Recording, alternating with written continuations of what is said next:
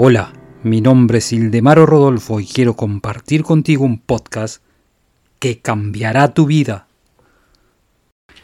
Los pensamientos dirigidos son un modo de movimiento que se somete a la ley de la vibración, como también lo hace la luz o la electricidad. Se alimenta mediante las emociones, a través de la ley del amor y adquiere su forma y su expresión a través de la ley del crecimiento.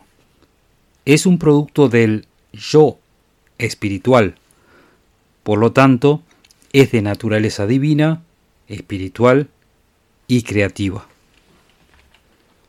Sigue mi podcast y te daré la llave que abrirá todas las puertas del éxito.